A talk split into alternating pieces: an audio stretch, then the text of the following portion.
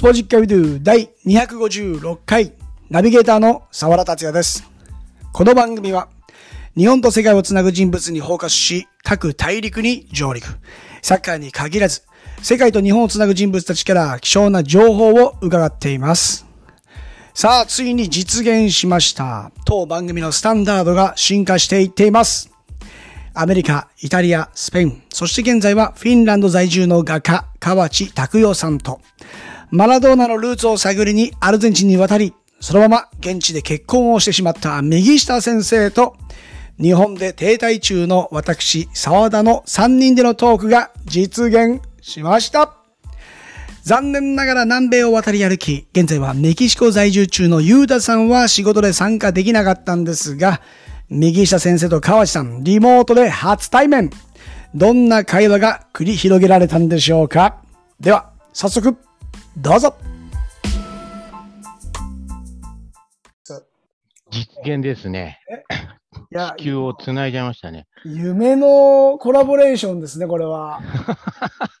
すごいですね。すごくないですか？だって、フィンランド、アルゼンチン、日本ってこの、つなぎましたね、もうね。なかなか対決しない。丸い地球を。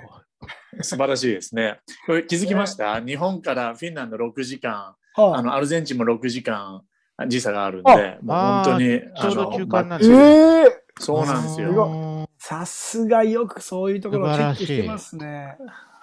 あフィンランド6時間しかないですか、日本と？そうですね。近い、近いですね。そう言われると、う、うんーん。まあ、アルゼンチン、8時間とかね。はい。極端にアルゼンチンがもう分かりやすいぐらい真逆なんで。うん、本当はい。で、まあ、あの前回ね、あの、右下さんに聞いた時には気温が5度ぐらいって今ね、はい。言ってたんですけど、フィンランドは、こはいれか、ら夏ですよね。一応。もう、もう、ま、夏ど真ん中です。ど真ん中。うん。はい。それ気温どれぐらいなんですか？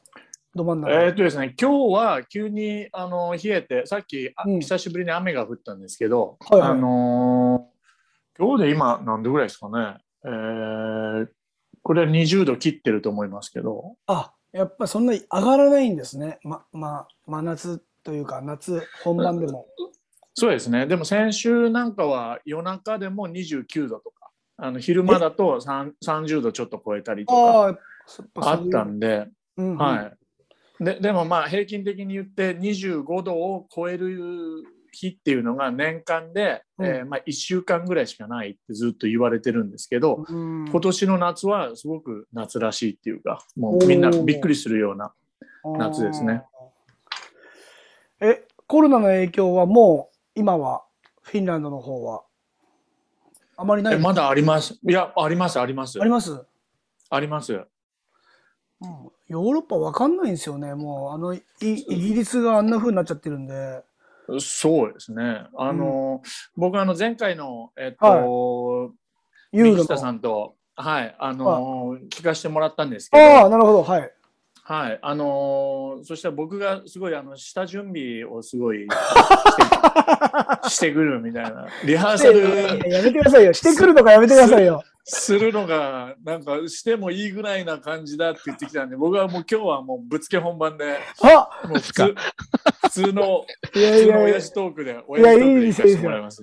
もう、右下さんも、もうもはや、はいそれに僕、慣れちゃって、僕のは突発的な、ちょっとじゃあ、この後つなげますかっていうのに慣れてしまったんで、いはいあのー、マラドーナのしっかりした情報以外の時には、もう、この、なんかこう、フリースタイルというかですね。な 南米は準備したことないですよね、ユータそうですね。はい。全部、その場しのぎの。そうなんですよね。せ生活そのもの。準備してなくても、あのはいもう何ですかね、もうサッカー選手、コーチ、関係者の名前がもうすごい全部頭に入ってるっていうか、ああ、もう、そ、れはもうすごいですよね。もっとね違うことに頭使えばよかったんだけど、そんなその知終わりそうです識をね、その知識をなんかね、もっとこう、いろんなね、いっぱい使えるね、本当、さ違うところに使えばよかったんだけど、本そうなんですよ。当澤田さんはね使っても、使ってますけどね。いやいや。本当にね、いろんな情報を、あの、はい。右下さんと、今回、まあ、あの、時差の関係で、メキシコのユータさんは参加してないんですけど、もう、はい。ユータさんもね、本当に、こう、文化っていうものに敏感でして、はい。なので、えー話が止まらないんですよね。い右や下。もうね、この、もうサッカーオタクの中に僕が入れるのか、や右下さんが、あの、はい河内さんはフィあのヨーロッパ代表だみたいな感じでちらっと言ってはいましたけ、ど、はい。まあぼもう全然ダメですよ。ヨーロッパなんか絶対他にもっとサッカー好き、サッカー知ってる人もいるし、あの僕はもう代表にはなれないですけど、いや、でも、川内さんも、それあれじゃないですか。はまあね、おいおい、つなげていけば、ね。川内さんが住まれてたイタリアがね、ユーロで優勝したのそうで、そう、イタリアもいられたかし、はい本場にいられたからもういいですよ、イタリア、ヨーロッパ代表で。もうもうおなじみのね、中田秀俊のことを、中田、中田、中田ってこう言うのが、そうそうそうそう。スペインもいられたんでしょ？イタリア、スペインにいられたアメリカ、アメリカもいましたね。ね。はい。そうですねね。そうですサッカーね。先進国、ヨーロッパ、イタリア、スペインじゃないですか。ね、フランスじゃないし。はまあ最近イングランド上がってきたけど、ね、そうですね。アメリカがナンバーワンじゃない、数少ない分野の一つですから。だからイタリア。優勝はきっとね、川内さんも嬉しかったんじゃないかなと思ってましたよ。そうですね。まあ僕うんもあのイタリア来るんじゃないかなとか思いましたけど、あ、思いました？うんいや、えー思いましたよ。あのえー。イタリア人の友達がもうすごいやっぱこう、あの調子がいいっていうか、ずっと、えー。あの今年はいいっていうようなことを言ってたんで、うんうんうん。あのもしかして来るかなと思いながら、うん。僕はあのチェコって言ってましたけど、なんでいや、いや、それもねあの、プープーマだからとか。すいやー、すごい、あんまり関係ない情報筋から、チェコがいいよって聞いたんでね。え意外と騙され、そうですそうなんですよ。ね。行くんだ騙されましたね。相当騙されてますよね、それ。突然の、騙されました。もう90年代で言うとユーゴスラビアが優勝するぞみたいな感じぐらいちょっと違いますもんね。ユーゴは来ないでしょうみたいな。でもね、このユーロわかんないですからね、時々あのギリシャ優勝したりとか、そうそういうのあるんで、うん。うん。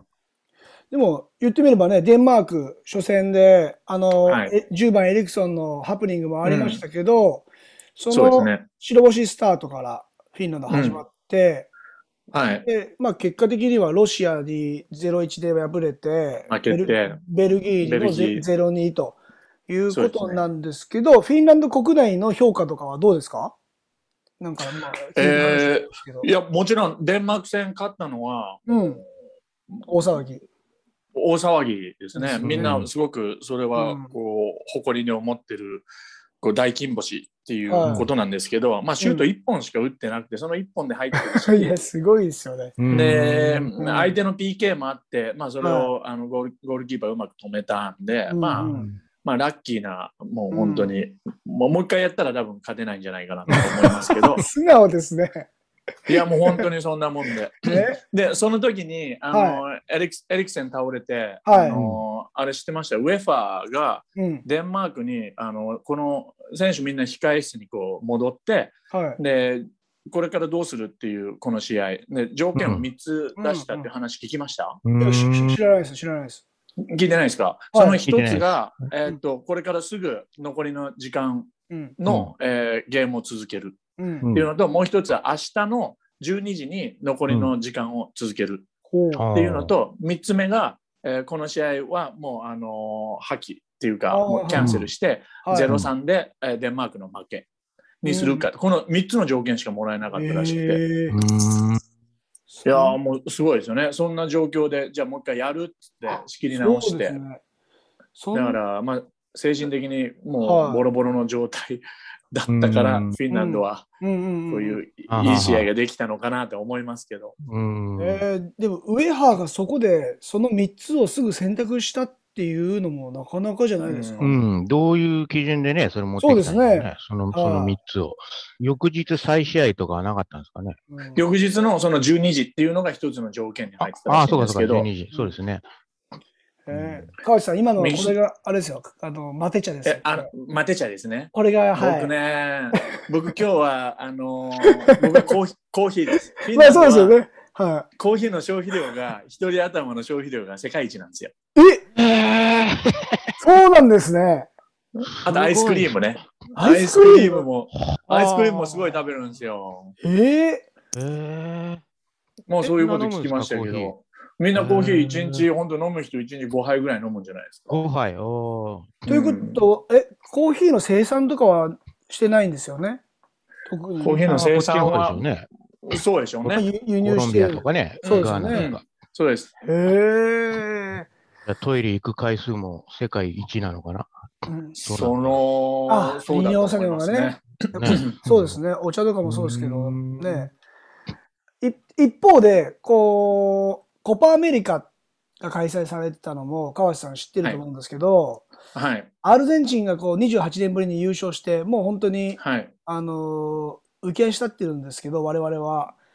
えーフィンランドでは、そのニュースとかは入ってきてました。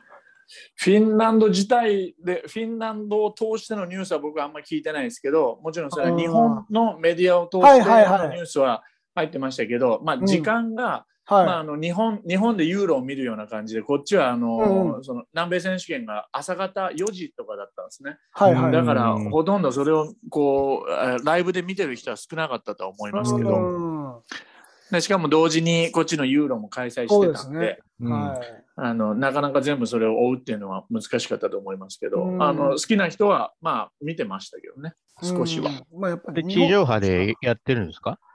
えーっと、多分いや、地上。波じゃない、そうですね。あ、じゃないですねうんうんネットで見てたんだと思いますけど。なるほどね。うんはいいやーでもねこういったヨーロッパとね南米の会話をこういうふうにできるのもちょっと不思議な感じなんですけど。そうそうですね。うん。あのフィンランド代表の、まあ、そのはい続きの話ですけど、はいはい。ロシア戦はあうん。のサポーターが3000人ロシアに応援に行ったんですね。はい。で、帰帰ってきたら300人がコロナに感染してたんですよ。すごいじゃないですかその数。すごいでしょ？すごいんですよ。えどこでどうなっちゃったんですかそれ？いやー、300人ってすい。ごい。あのコパアメリカは全部で175人ぐらいなんですよね。大会関係者とか含めてうん。発表されてるのが、うん。まあ、サポーターの数字は出てないですけど、はい。その数はすごいです、10%ですね。そうですよ、うん。3000人で。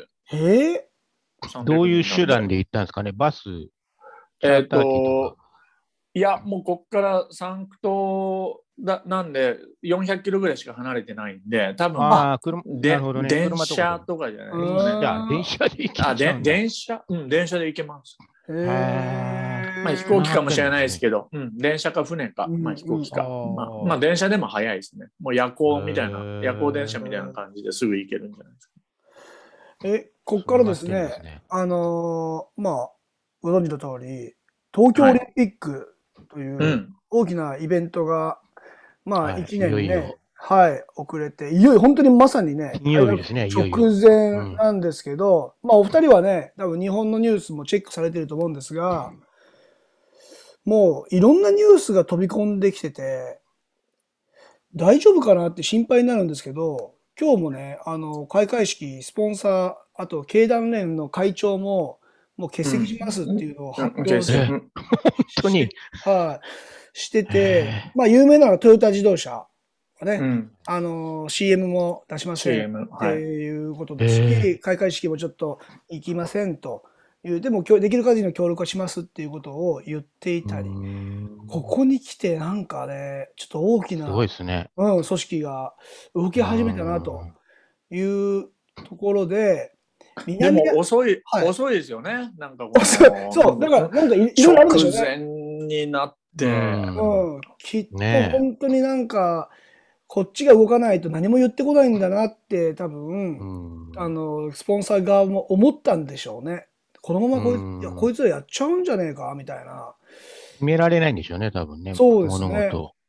で、あの、南アフリカ、まあ、日本代表の初戦はい。で対戦するチームのコロナクラスターっていうニュースも知ってると思うんです。知ってます？いや知らないですよ。あ、右下先生知らないんですね。これ、知らないです。で、この、やばいじゃないですか。これ、だからリベルタドーレスとかでね、はいはいまさにお話ししましたけどソペルス状態になるかもしれないってことですね。そういう状況になると思ったら、6時間前、試合の6時間前に PCR して OK なら出れるっていう風に特別ルール作ったんですよ。あで、ー、抜け、逃げ道です逃ね。げ道なんですけど、うん。今までいろんな、まあ、規約でね、世界の大会やられてきた中で、突然そんなに結構、あの、み、ね、緩いというか、6時間前でいいのかなとか、って思っちゃうんですけど、それってオリンピックのサッカーの試合って管轄はど、どこなんですか？ね ?FIFA なんですか？いや、それとも、FIFA じゃはないですよね。誰がしオリンピ仕切る人違うんですかね？ック、オリンピックのあれじゃないですか？えっ、と、組織、大会組織委員会みたいな、委員会。はい、が基準を作っていかないと、やっぱりクラスタじゃあ、レギュレーションか変わってもいいわけですね。コンメボルとかと、ー、ウだからェファーと。はい、南米ウェハー、そうですね、コンメボールとウェハーとの違いもありますし、出てくるね。うん。はえ、フィンランドでもオリンピックニュースとか出てきます？えーまあ多少はもちろん出てきますけど、ああ出てきますま、でも街中でなんかそんなにこう、まあオリンピックオリンピックしてるのあんまこう見なくてですね、うん。あの駅の例えば駅とかにいたポスターとかあって、はいはい。例えばバスケットの、うん。あとか水水泳じゃないですけどなんかの選手が、こうあの東京オリンピック出るためのポスターみたいのがあったりとかするんですけど、うん実際どの例えばテレビもどのチャンネルでどういうふうに映すのかとかも全然僕的には情報が入ってきてないし、他のまあ地元のフィンランド人はもっと詳しく、あはの分かってるとは思うんですけどい。うんうんうん。だからあんまりねやっぱプロモーションの下手なフィンランドあんまりこうなんか大々的に宣伝はしてないですね。うんだから盛り上がってるのかどうかもいまいちちょっとわからないそうですね。感じですね。アルゼンチンはどうですか？サッカーぐらいですか？アルゼンチンは、あの、今見てましたけど、あの、うん昨。日澤田さん言われたテイセイスポーツがもはいはい。う、東京とつなぐチャンネルでうん24時間へつなぐっていう、え。ええ、こっちの有名なジャーナリストもうん。東京から生中継でやってましたし、いきなりどこの、泊まってるホテルの前の道に出て、は上野かどっかかな？なんかもう見た景色があって、おーみたいな感じで、い。おーへえ。おっさんがなんか、あの、搬送で来て、はい。昼飯並んでましたけどね。パラリンゴ。平和な景色が、ああ、元気でよかったみたいな。久しぶりにだからあれですよね。本当にオリンピック昼飯じゃないか、夕飯ですね。はい。ニュースをしっかりチェックされてるような国とかは、まあアメリカ、イギリスとかもそうですけども、イギリスのメディアとかの報道だと、コロナにもう性的暴行にいじめに逃走っていう、もうスキャンダルニュースをまとめて紹介していたりするんですよね。もうなんか、あこれでも好きすね、イギリス人。それこれでもやりますみたいな、これでも日本あそうなんだにやりますみたいな感じで記事にしてたりするんですけどだか、らすごいねネガネガそうですねう。ん、ネガティブねな。ね。やりましょうネガティでもそれでもブなねねうん。小山田圭吾さんもニ含めて、ね。がそうそう。はい。ねもうネガティブ全部出しちゃいましょうか。ね。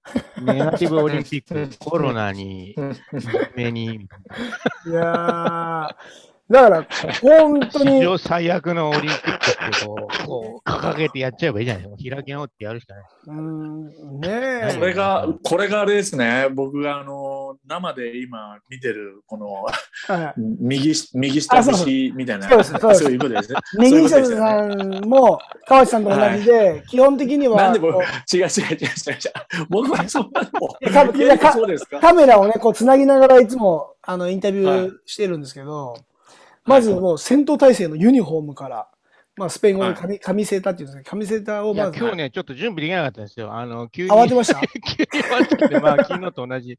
僕は、僕はこれですよ。え？それなんでスペイン語なんですか？あ、本当だえ、そんなユニフォーム、ねえ、T シャツ売ってるんですね？あ T シャツで本当だす。T シャツです。本当だ。買ったんですか？これ日本の T シャツです。あ、日本であるんですね、そんなの。へえー、ーすごい。すごいですね。ありますねそうじゃないですか。そうでしょ？いくらぐらいしたんですか？なんて聞いて。いや、僕も友達が送ってきたんでよくわからないですけど、まあ3000円ぐらいとかじゃないですか。あいや、もっと、もっと、いや、いや、もっとすると思いますよ。今 T シャツいくらぐらいなんですか？ユニクロはものによりますけど、安いの？なんかタイアップ、他のこそのなんかキャラクタータイアップするとやっぱり2000円ぐらいするんですよ。あ、そんなもんで、じゃあ、もっとででも高いですね。でも他のその一般的なアパレルの商品が値段が上がってて、T シャツ大体あ5、ー5 6千円するんですよね、今。えーそそんな今 T シャそツ。んなするんですよ。だから、ですね。多分、ファッションに敏感な方はもちろん追ってきますけど、そうじゃない人たちは本当うまくユニクロと付き合ってたりしますよ。セセールのカゴだけ見るみたいな。うん、もう本当本当まあ、ねぼぼ僕はそういう風に見えちゃいますけどえ、ー、半端ないですね。あのー T シャツ5000円はい。あアルゼンチンはユニクロってあるんですか？昔ね、なんか話あったらしいんですけど、結局、難しいですよ。あの、何しろインフレ率がすごいのと、うんあと相場、ドル相場うん。うんが全く安定しないので、やっぱりはい。一番投資しにくい国の一つになっちゃったんですよね。だから、こういうふうになっちゃったんですけど、隣のブラジルとかはもうダイソーがバンバン店出してますし、えー100円、そうなんです100ね円ショップ。進出してるんですね、100円ショップ。はい。ユニクロあるのかな、ユニクロ聞いたことないですねニューヨークしか聞いたことないですけどね、海外は。フィンランドあるんで欲すか？しいですね。いや、フィンランドないです。ないですよね無地ス、あります？大きな無地があるんですけど、無あ、ま無地あるんだ。ええ、無地あるんですね。無地あります。へ無地、えヨーロッパで一番、ヨーロッパで一はい番大きい無地って言われてます。大きいす無地ごいっすね。すごい。い。えー、いや、無無地、無地切ったのは嬉しかったですね。だから、あとユニクロ、うんそうですね、そのダイソーも来てもらえれば、うん、あのもう、あといらないですごく嬉しいね。そしたらもう日本みたいになっちゃいますもんね。そうそうなんですよ。それで十分です。うん。すごいな、川内さん、ちなみにこう、前もね、インタビューの中で聞いたかもしれないですけど、アメリカ、うん。そしてイタリア、スペイン、で今、今、フィンランドですけど、こう、いろんな国を巡ろうと思って、なんか旅うん。続けてるのは、やはり、あれですか、日本、ちょっと違和感ある感じですか？いや、別に日本にに違和感があって出たわけではないんですけど、はいはいあのまあ、今、例えばもう長いこと海外生活をしてて、今戻ると、まあ、うんもちろん違和感はあるとは思います。うんうんうん。でも、なんででしょうね。あのなんで海外にこう住んでるのかっていうのはあまり考えたことないですけど、へえまあ、そうか。まあ、自分らしく多分いられるいられるっていうかまあ多分日本よりは、はうん。自分らしくっていうか自分のこの内側にうん。このフォーカスできる。っていうか、もうあの海外に住んでると僕はもう外見はもう完全に外国人じゃないですか。だから外見をいくらこうあのどんな学校行ってとかどんな車乗ってとかあんまうんうん。そこはかっこつけても、もうはい。本当からちょっとあの競争にならないっていうか、うんうんもう見た目が違うんね。うんうん。あのだからもう内側にフォーカスするしかないっていうかでも例えば日本だとみんな同じ、まあ、日本人じゃないですか。だからそこでやっぱりこう見かけがかっこよかったりとかあの、うん。経歴だったり学歴だったり職歴だったりそういうなんかそういうところでこうこう自分をこうアピールするっていうかそういうところにもっとフォーカスするんじゃないかなと思うんですけど、だから、うそういう意味で自分の内側にフォーカスできてるんで、このそういう生活ができる海外が、まあ、居心地がいいって言ったら居心地がいいですね。うん。っていうのはありますね。ああ。まあ、右者さんはもうマラドーナに、うん、僕はもう、ただそれだけで来たら、そうですよね。なんか素晴らしく自然、ナチュラルな国でうん、折れちゃったっていう、それだけですけどね。ねえ。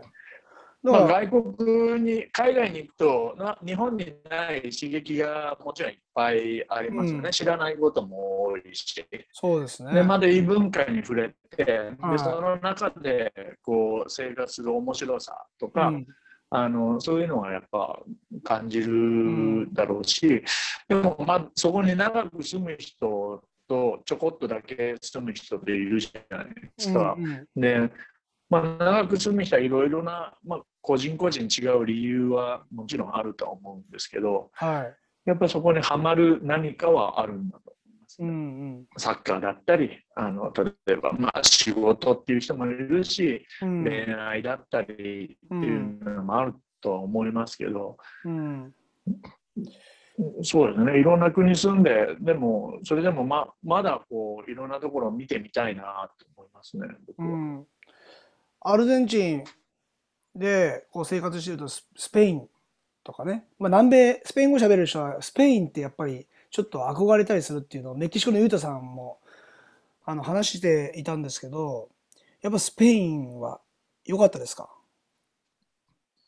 スペインは良かったです、僕は。あのイタリアからスペインに移って、で、うイタリアは、あのーすごく、うんまあ、文化が、まあ、いスペインももちろんそうですけど、文化が深い分、あのうん。すごく視野が狭いっていうか、みんなこう、同じああ、言ってまこしたね。とを、お同じ一つのものが流行ったら、はい。それがすごく流行るっていうか、うん。なんかお一つこうなんかバッグが流行ったらみんなそのバッグを持ってるっていうか髪型が一つ流行ったらみんなその髪型にするとかあの例えばこうなんか細細かい伝統みたいなのが厳しいんですよ。あのうん夕方6時過ぎぐらいに僕があのコーヒーにミルク入れてってオーダーしたら友達からは6時以降はミルク飲んじゃダメとか、へえなんでって言うといやあのマンマが言ってたっていうことを言われて いやよく意味が分かんないんですけどあのそういうなんかこうしきたりみたいな伝統みたいなのをすごくこう意外に守るんですよ。だからこう、意外に異文化とか、外の人、例えばローマ人はナナポリ人を受け入れないですからね。うんだからそこに外国人の僕が入ると、もう全然、もう僕のバックグラウンドなんかお構いなしです。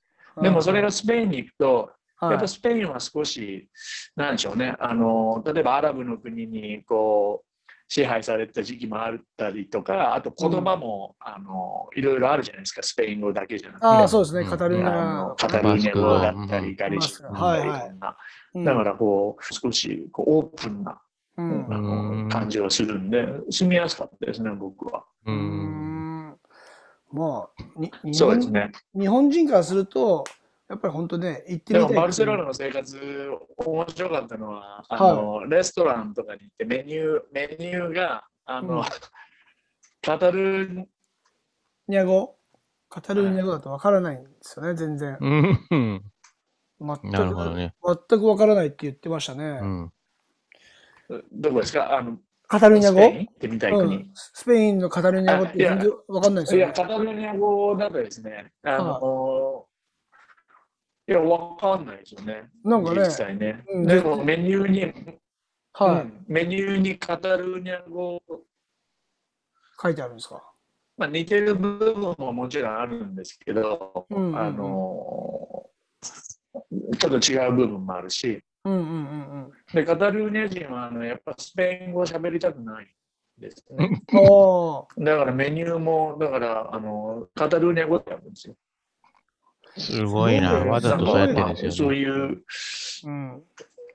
そうその変変な、なんていうんですかね、こうんの対立はしてますよね。スペイン人、ねうんそうですね。ううちらは、うん、うちらはカタランだって言って、だから、うん例えばバルサのあのカンプノンとか行っても全部あのアナウンスも全部カタルーニャ語で、うはん、じゃないと、あの、もう、なんか、スペイン語喋ってるとうん敵っていうか、い。へーそういうふうにはちょっえと見ーられたりとか、そこまで。だからその分、外国人に優しいっていう。わかんねえな。わかんないですね。全然わかんない。です。不思議ですね。あ、わかりますね。じゃあ、ブラジルの敵のアルゼンチン、ブラジルがね、ドイツに1-7で負けて、でで、決勝でアルゼンチンとドイツで、みんなブラジル人はドイツを応援したみたいな、それ、それに似てますね。そうですよね。なんかそういう。敵の敵まあ、そうはいうそういうのねあるかもしれないですよね。うん今回、スペイン代表とかもしかしたら、うんあのカタルーニャのあはいの住人は、お応援してたのかどうかよくわからないですよね、入ってませんでした例えばイタリア対バルサ。えースペインの試合とか。はいはいはい。バルサは、うんあのまあ、あの最優秀若手選手に選ばれたあの、えー誰でしたっけ？ペドリ、ペドリペド18リ歳。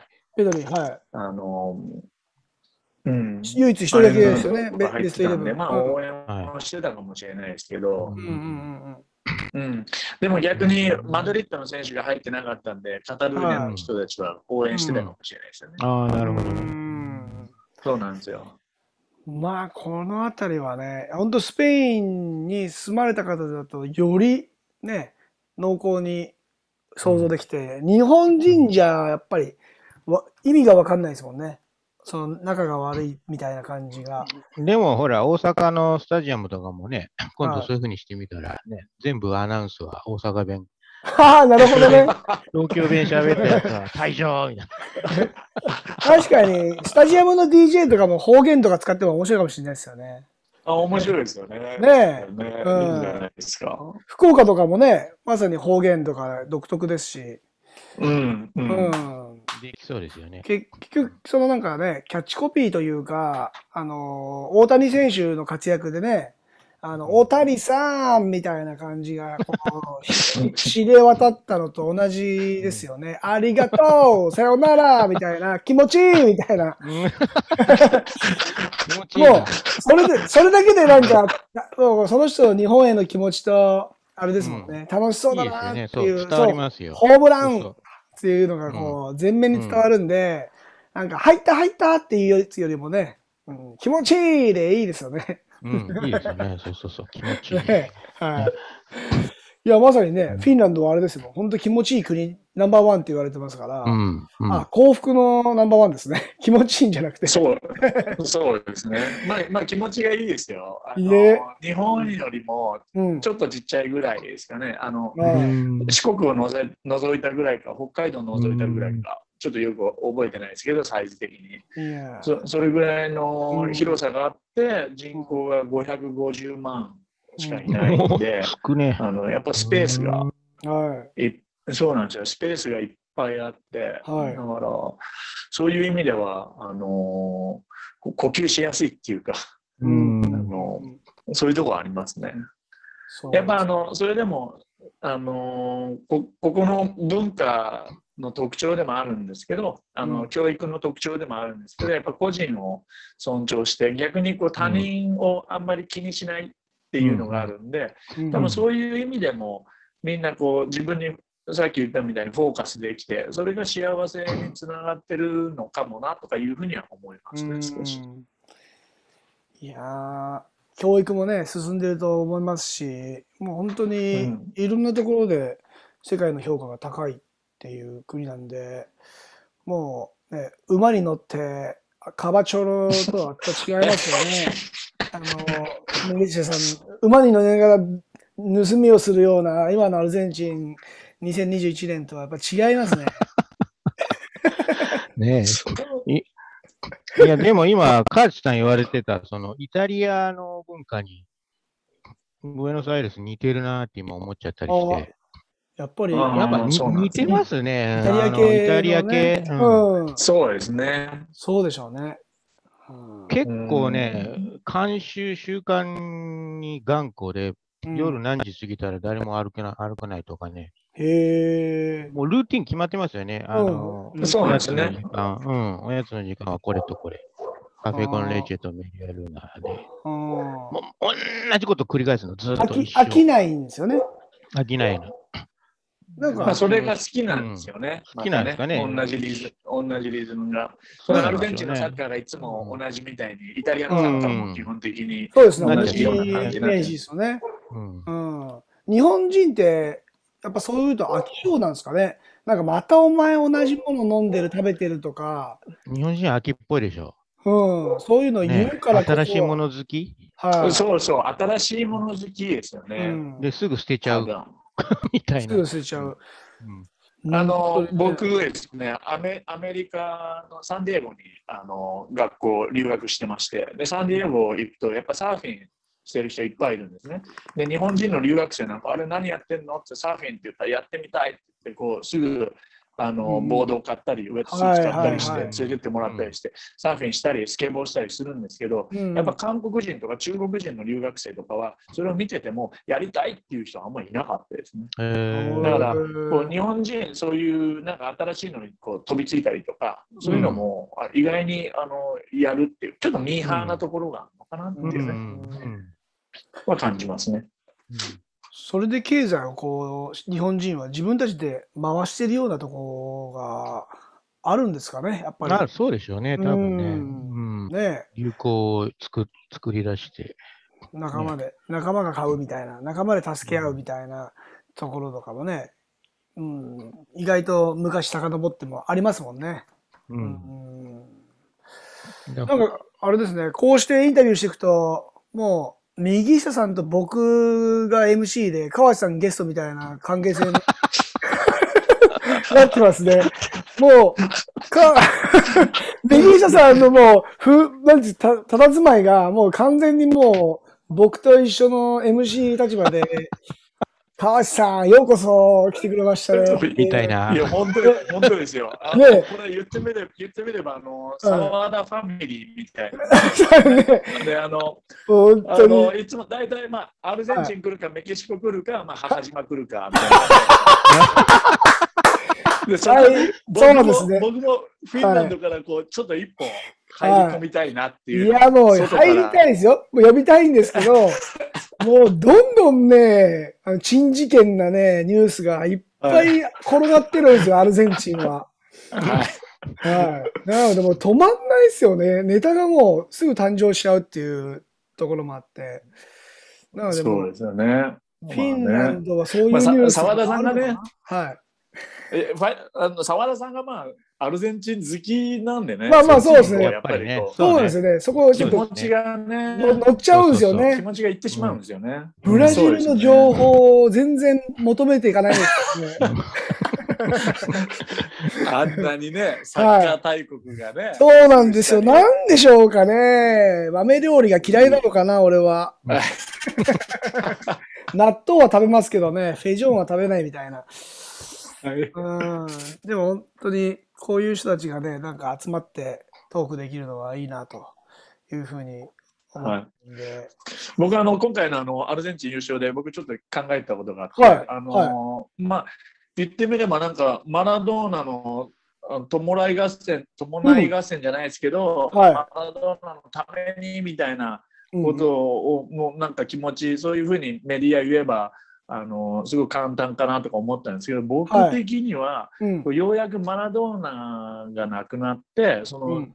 なんていうんですかね彼のあようやくこう離れてあのなんでしょうねあ本当の意味で新しいあうん。のアルゼンチンの新しいページをこううん。開く準備ができてたうんっていうような気は僕はしましたね。そうですね。そういったところは、まあメッシがね、あの、うん。登場人物で立ってますけども、はい本当に新しいページが始まったようなところはあると思います。うんそうですもうみんね。なね、そういうお涙ちょうだいのストーリー作りたがりますけど、そうそうそう実際は、カーチさん言われたようなのが正しかったりして、ね、うんあのメッシも、ああ、やっといなくなって、マラドーナいなく自由になって、自由自由に気楽に自分の好きなようにできるみたいな。結構ね、マラドーナ生きてる時も、あの、アファの当時のサッカー協会、アルゼンチンサッカー協会会長のグロンドーナっていう人、それも死んじゃいましたけど、うん。マラドーナはムファだって言ってたりしてね、ムファって疫 病が。ムファムファ言ってるうね。んニーシャさんもムファですもんね。僕もね、ボカのムファ え言われてたんー、ですよ、俺こっち来てから生徒にね。ボカ弱くなって、はい。生徒に言われてるって。うん意外とそっちの方が正しかったりしてね、マラドーナが実はムファムファだったみたいな。はいはい。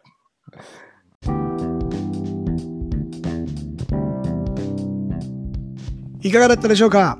河内さんの言葉からもマラドーナというキーワードも出ましたし、それに対して右下先生が賛同する。まさにマニアな表現になりますが、夢のコラボ日本、アルゼンチン、そしてフィンランド。こうしておじさんたちがつながることができました。マラドーナがムファ、疫病神と呼ばれていた。右下先生の元チョロバイクセット、カバチェロ馬セット。単語で学ぶスペイン語、すごくわかりやすくて使いたくなっちゃいますね。とりあえず、ユニフォームが紙セーター、パンツがパンタロン。ぜひ、我が子がサッカーをしているお父さん、お母さん、サッカーのコーチをしているマニアな皆さん、日常から使ってみてはいかがでしょうか。ちなみに今回の配信には続きがあります。さらにマニアなトークが続くんですが、その中にも各国の文化や国民性など、ライフスタイル情報も盛り込まれていますので、引き続きお付き合いください。最後まで聞いていただきましてありがとうございました。サブスクの登録、フォロー、タップして高評価、グッド、レビュー、よろしくお願いします。裏話などをつぶやいているツイッター、カタカナで沢田達也。こちらへのツイートもお待ちしています。ここまでのお相手は、沢田達也でした。Muchas gracias. Chao. Adiós. Choisir, choisir, choisir,